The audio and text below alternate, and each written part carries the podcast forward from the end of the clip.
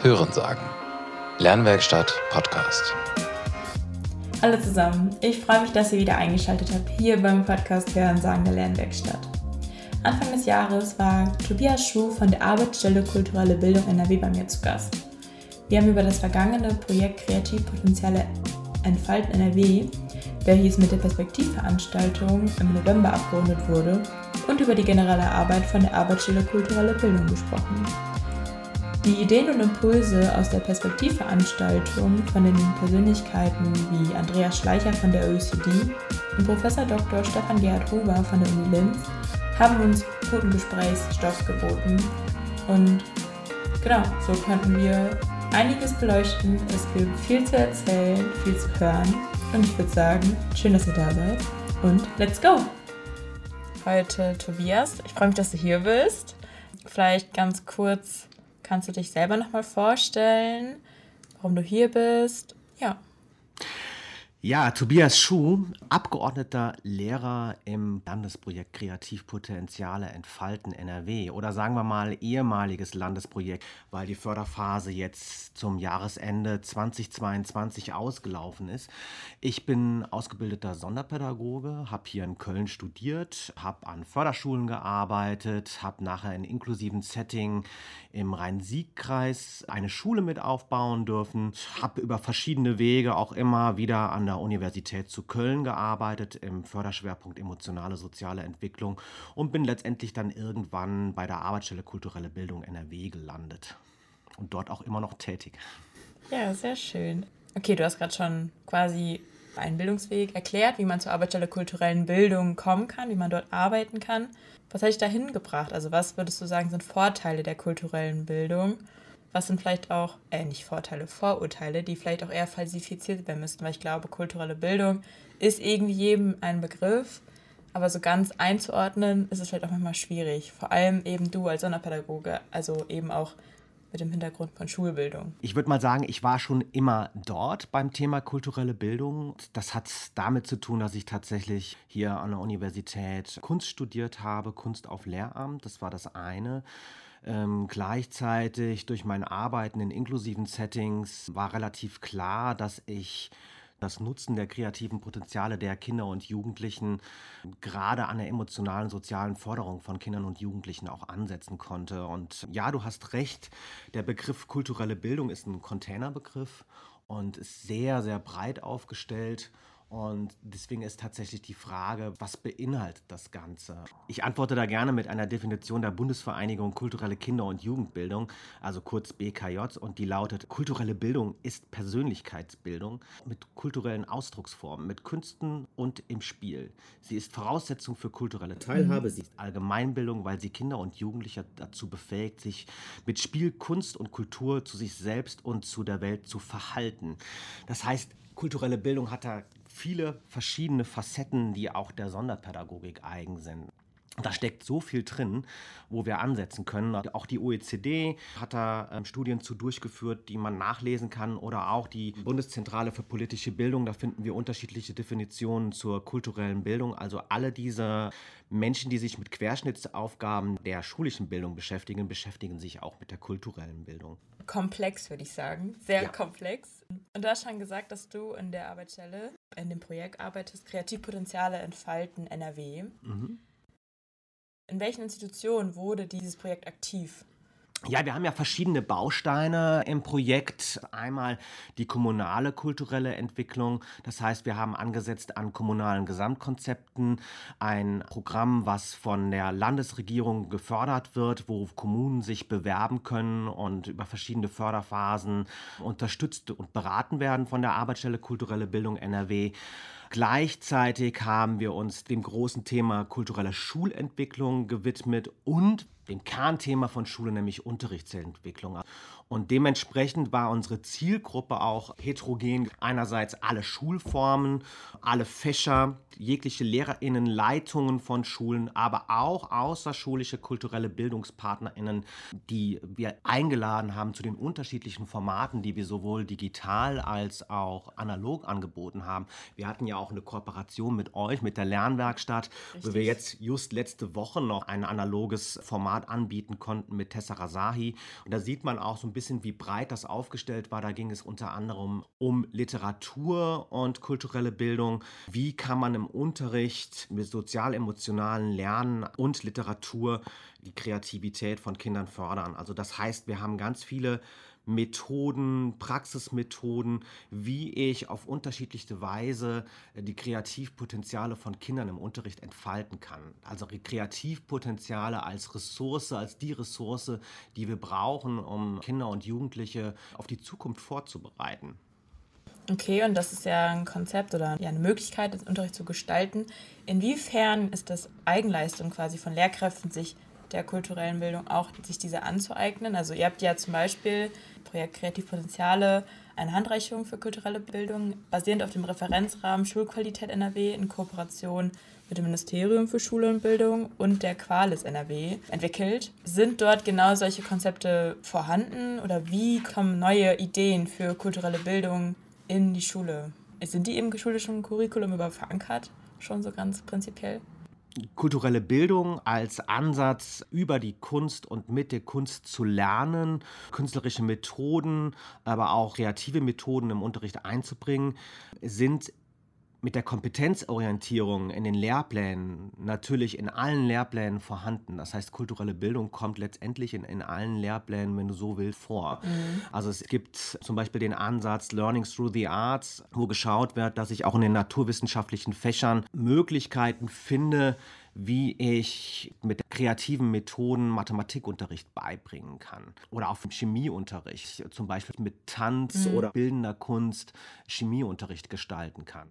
Die Handreichung zum Referenzrahmen Schulqualität beschäftigt sich vor Dingen mit einer kulturellen Schulentwicklung. Die Landesregierung hat ja gesagt, dass die kulturelle Bildung ein Grundauftrag in der Kinder- und Jugendpolitik ist und dementsprechend auch im schulischen Kontext, weil wir dort natürlich alle Kinder und Jugendlichen erreichen. Kulturelle Bildung ein Recht ist, was alle Jugendlichen haben, allen zugänglich sein soll und deswegen beschäftigen wir uns hier mit kultureller Schulentwicklung.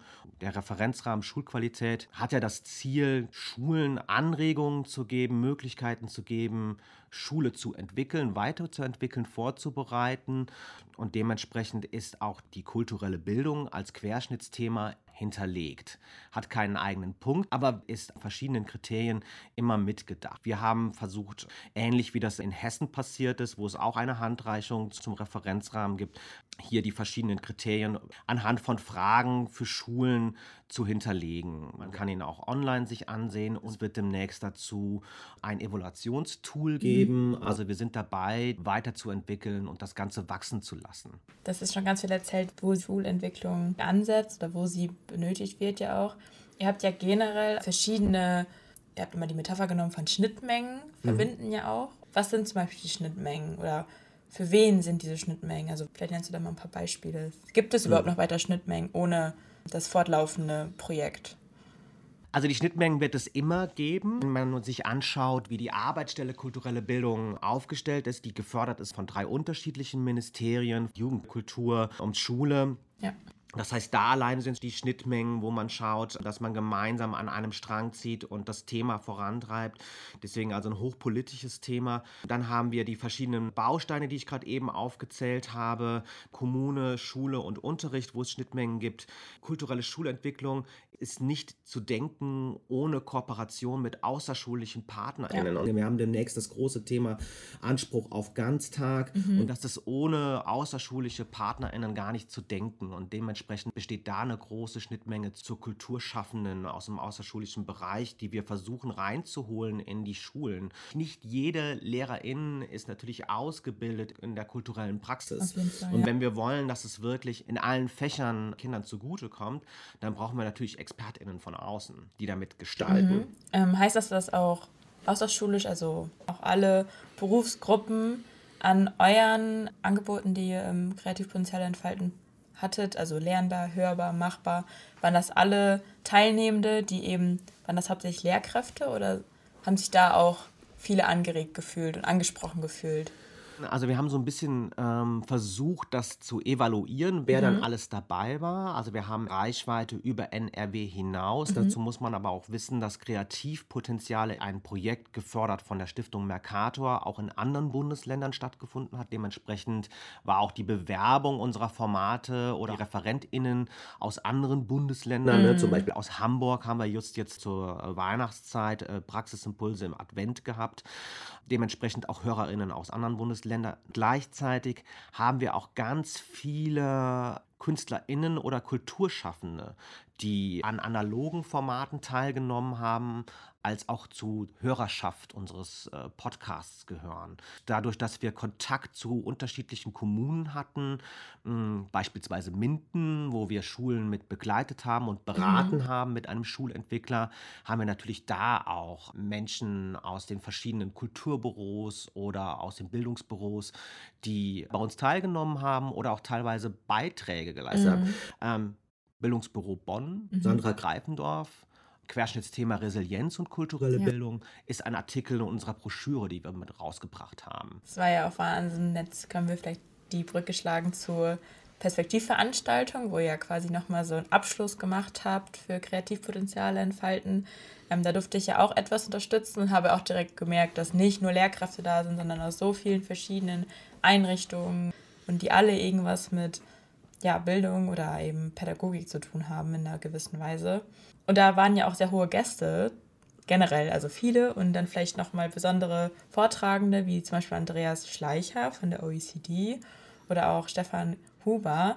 Und die haben, das fand ich sehr bereichernd, dass ich das auch miterleben durfte, generell, aber die haben auch sehr klare Aussagen teilweise gemacht und ich würde voll gerne nochmal auf ein, zwei Sachen eingehen. Zum Beispiel hat Andreas Schleicher gesagt, dass es super wichtig ist, oder das eben auch schon mal gesagt, dass kulturelle Bildung auch ein Weg zur Selbstwirksamkeitsförderung ist. Und er hat das genauso aufgegriffen, hat gesagt, die Selbstwirksamkeit der Jugend gefördert werden sollte und ihnen Raum gegeben werden sollte zum Explorieren nach meinem eigenen Erinnerungen, hat er das so gesagt. Stefan Huber hat andersrum gekontert danach, dass man immer eher nach dem Next Practice Beispiel gehen sollte und nicht unbedingt nach dem Best Practice. Also Schritt für Schritt und schauen, was ist möglich. Da war auch ein großes Raunen in der Menge und Andreas Schleicher hat mit seiner Aussage halt super den Fortschritt angesprochen und dass der super wichtig ist. Andersrum hat Stefan Huber das ein bisschen zurückgenommen und hat gesagt, wir müssen das irgendwie Schritt für Schritt machen. Wie würdest du das einordnen? Ist Andreas Schleicher da sehr utopisch wirklich unterwegs? Wie kommen solche Meinungen von wissenschaftlichen Ebenen dann auch eben ins Schulsystem? Klar, alle Teilnehmenden haben, dass die an dem Tag da waren, mitbekommen, aber das war ja nur ein ganz kleiner Teil.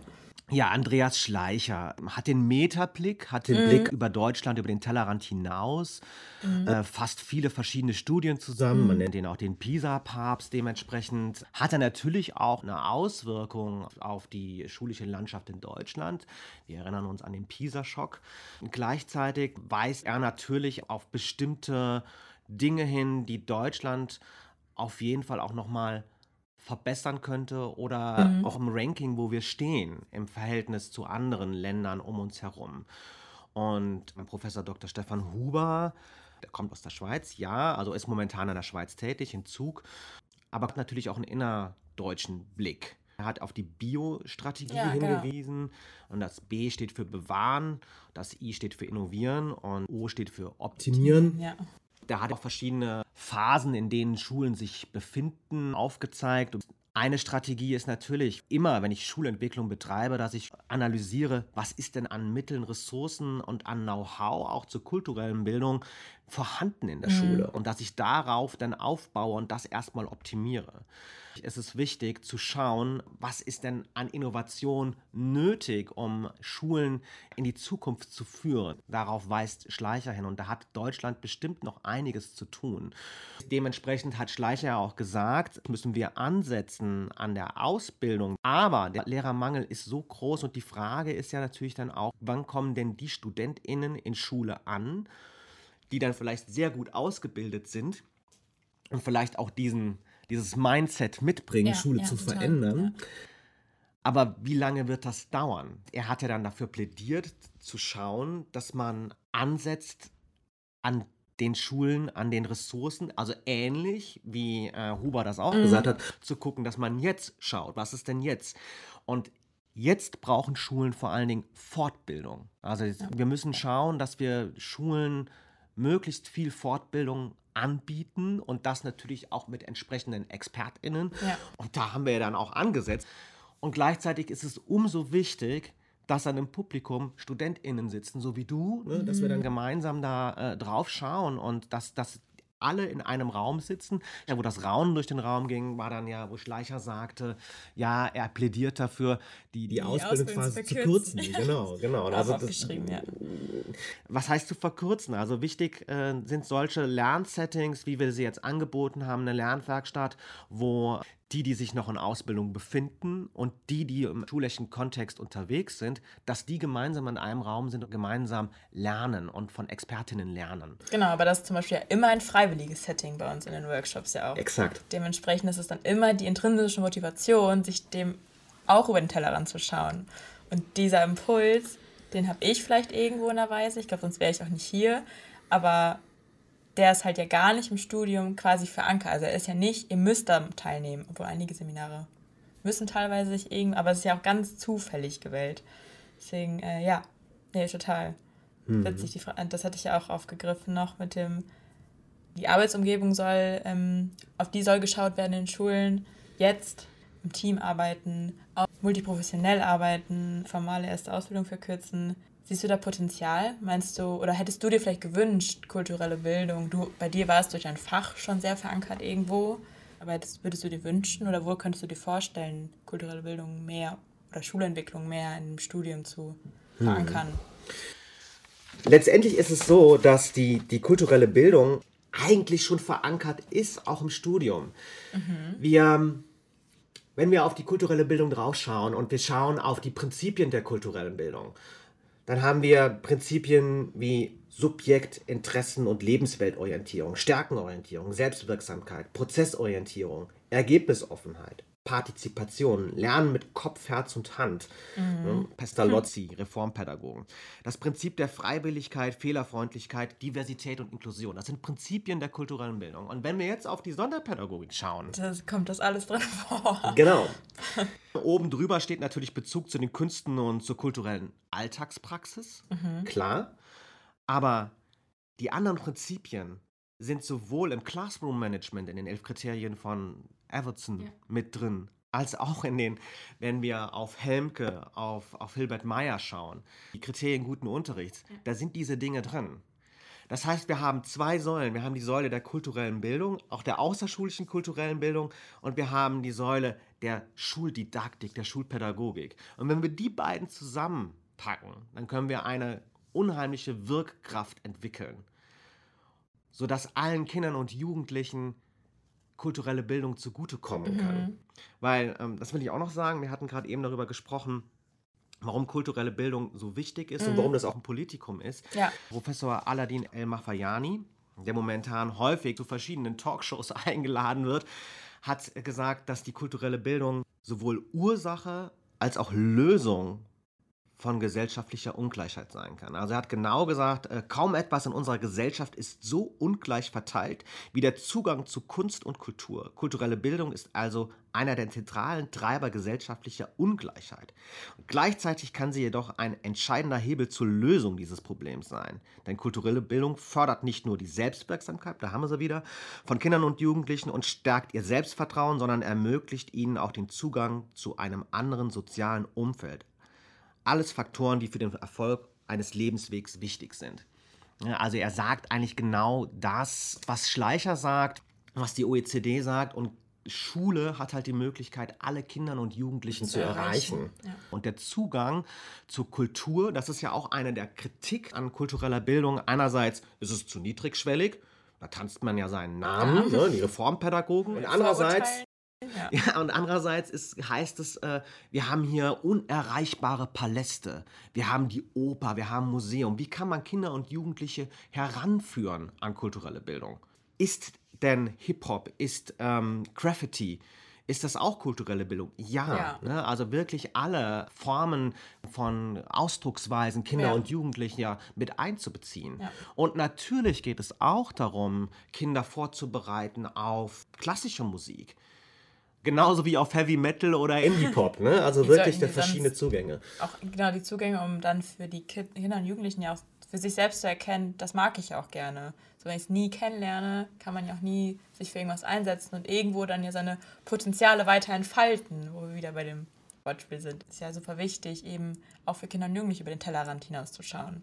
Genau. Und das muss man vorsichtig tun. Ja. Und da sind wir wieder beim Bestand, bei der Mhm. Ist, also auch hier könnte ich die Biostrategie anwenden, tatsächlich zu schauen, was ist denn da? Was ist denn vorhanden an, an Kreativität, an, Mhm. an Potenzial? Ich brauche nur ins Netz zu schauen, auf TikTok, auf die verschiedenen Kanäle, wie viel Kreativität da Social vorhanden Media ist. ist auch Kreativität, ja. So, und wenn ich dann wieder in die verschiedenen Curricula gucke und auf die Anführungsstrichen Soft Skills, auf die Kompetenzorientierung, da steht da Problemlösung und Kreativität auch immer mit drin. Ja.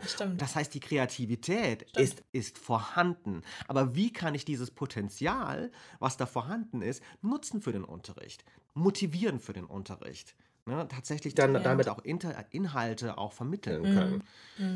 Gleichzeitig, das ist natürlich auch immer sowohl die, die, die KünstlerInnen sagen das und das werden Kinder und Jugendliche auch sagen, ne? die möchten natürlich nicht, also gucken wir mal zurück in den 70ern, stell dir vor, wir wären in den 70ern, wo es eine Punkrock-Bewegung gab beispielsweise und das wäre Thema des Unterrichts gewesen. Also Subkultur, äh, Soziokultur von Kindern und Jugendlichen äh, soll auch Soziokultur bleiben. Und genauso hat Kunst seinen eigenen Anspruch oder Kunst seine, seine Daseinsberechtigung, ohne, die, ohne dass sie verschult wird. Das ist auch mal wieder ein Kritikpunkt, dass kulturelle Bildung oder Kunst und Kultur verschult werden. Kulturpädagogen oder Theaterpädagogen äh, kommen aus dem außerschulischen Bereich und haben eine ganz andere Herangehensweise. Also Fehlerfreundlichkeit, Chaos äh, ist mit, das Normbrechen ist mit da drin. Aber dementsprechend kann natürlich die kulturelle Bildung auch äh, spielerisch Themen angehen, die vielleicht Schule nicht angehen kann. Ja. Und dementsprechend ist es wiederum wichtig, mit, mit außerschulischen KulturpartnerInnen zusammenzuarbeiten, um dieses Feld vorzubereiten, um damit zu gucken. Also es geht nicht darum, Soziokultur zu verschulen, sondern im Einklang miteinander zu arbeiten. Einerseits den Unterricht und die Schul, den Schulalltag damit zu durchweben, zu gucken, dass es überall stattfindet, aber natürlich auch Freiräume zu schaffen, die nicht verschult sind. So, gehört natürlich die gesamte Kommune dazu, die gesamte Zivilgesellschaft dazu, zu gucken, weil was haben wir alle gemeinsam? Wir haben alle einen Bildungsauftrag. Ist genau das Opernhaus, die, das Museum, aber auch die ähm, außerschulischen Kunstschulen. Und den haben wir alle gemeinsam und wir stellen diese Freiräume zur Verfügung. Und diese Freiräume sollte es auch im Unterricht geben. Ich finde es also ich Wahnsinn, du hast natürlich jetzt auch nochmal Beispiele genannt, die klassischen Oper, äh, Konzerte, sowas, Häuser, Museen, aber du hast eben auch schon mal andere, ähm, vielleicht popkulturellere Ausdrucksmöglichkeiten oder ähm, Bereiche genannt, sowas wie Graffiti und sowas, auch künstlerische andere Dinge, ähm, die sich aber auch im Wandel der Zeit ja auch immer wieder verändern oder wo dann ja auch einfach immer, da ja auch äh, die Aktualität super interessant und äh, wichtig auch ist. Apropos Aktualität dann jetzt auch vielleicht, um unser Gespräch zum Abschluss zu bringen. Wenn ich jetzt vielleicht selber Interesse habe, mich weiterzubilden oder mehr über die Arbeitsstelle, über kulturelle Bildung, kulturelle Schulentwicklung zu erfahren, wo kann ich das machen? Also wo bekomme ich Input? Also die machbar am Mittwoch, einmal im Monat mittwochs von 16.30 bis 18 Uhr. Wird weitergeführt. Es gibt nach wie vor Vorträge, Workshop-Formate im digitalen Raum, wo wir uns nach wie vor mit kultureller Unterrichtspraxis beschäftigen, aber auch insgesamt mit Methoden der kulturellen Bildung beschäftigen, die auch den außerschulischen Bereich Teilnehmende ansprechen sollen. Dementsprechend genauso in der Hörbar, das ist unser Podcast, da wird es nach wie vor auch Praxisimpulse für den schulischen Kontext geben, aber es wird auch Impulse für KünstlerInnen geben, für verschiedenste Menschen, die Interesse an kultureller Bildung landesweit haben. Es gibt immer wieder Fachtage, Formate von der Arbeitsstelle Kulturelle Bildung NRW geben. Also immer wieder mal reinschauen auf die Website, den Newsletter abonnieren. Da werdet ihr auf jeden Fall aufmerksam gemacht auf die verschiedenen Dinge, die in diesem Kontext ähm, in diesem Jahr und in den nächsten Jahren stattfinden werden. Gleichzeitig, wenn ich jetzt tiefer einsteigen möchte in das Thema kulturelle Bildung, dann kann ich auf jeden Fall ganz warm ans Herz legen unsere Broschüre Kreativpotenziale entfalten NRW, die man finden kann auf der Website Online, äh, der, richtig, ja. genau der Arbeitsstelle. Da sind ganz viele Ergebnisse drin, unter anderem äh, ein Artikel von Simone Hoberg Ja, Äh, zum Thema Classroom Management Ja. und kulturelle Bildung. Oder ich hatte gerade eben schon gesagt zum Thema Resilienz oder auch zum sozial-emotionalen Lernen, ein Artikel von der Universität zu Köln. Also da sind ganz viele Praxisbeispiele drin. Da sind unsere drei äh, Bausteine mit abgebildet, nämlich einmal Bildungslandschaft, Unterricht und Schule, wo es verschiedene Artikel zu gibt. Dann die Handreichung, kulturelle Bildung zum Referenzrahmen, Schulqualität, die finde ich dort auch auf der Website. Und es wird natürlich weiterhin die Kooperation mit, mit euch zusammengeben, mit der Lernwerkstatt. Ja, also ja. wir werden versuchen, auch in der ersten Ausbildungsphase immer wieder Möglichkeiten, Momente zu finden, wo wir andocken können, wo wir anknüpfen können, wo wir gemeinsam auf das Thema gucken. Und ja, Das können wir jetzt Null, also es ist ja super, dass das alles online auch ist. Das kann ich ja später alles in den Show Notes mit verlinken. Und ähm, ja, wer weiß, vielleicht hören deine HörerInnen irgendwann auch wen von uns, von der Lernwerkstatt, auch mal im hörbar. Das wäre auch ziemlich cool. Aber ich glaube, das ist erstmal viel Material, wofür man sich auch aus intrinsischer Motivation mit befassen muss irgendwie, aber kann auf jeden Fall. Und ich kann es nur wärmstens empfehlen. Ich habe es schon gelesen und ich freue mich, wenn du hoffentlich einige Interessentinnen angesprochen hast, sei es Studierende, also der Sonderpädagogik oder alle anderen pädagogischen Studiengängen. Ja, sehr schön, dass du da warst, Tobias. ich danke auch. Vielen Dank. Und wir sehen uns demnächst bestimmt oder hören uns vielleicht auch in der Ja. Haber. Sehr schön, danke. Ja, ich würde sagen, es ist deutlich geworden, wo ihr überall kulturelle Bildung finden könnt und wie und wo sie erlebt und gelebt wird. Ich hoffe, ihr konntet euren Blick da etwas sensibilisieren. Danke nochmal an Tobias für diese Einsicht in dieses Arbeitsfeld. Schaut gerne in die Show Notes, wenn ihr mehr wissen wollt. Die sind reich gefüllt. Und danke fürs Zuhören. Ja, dann bis zum nächsten Mal und tschüssi!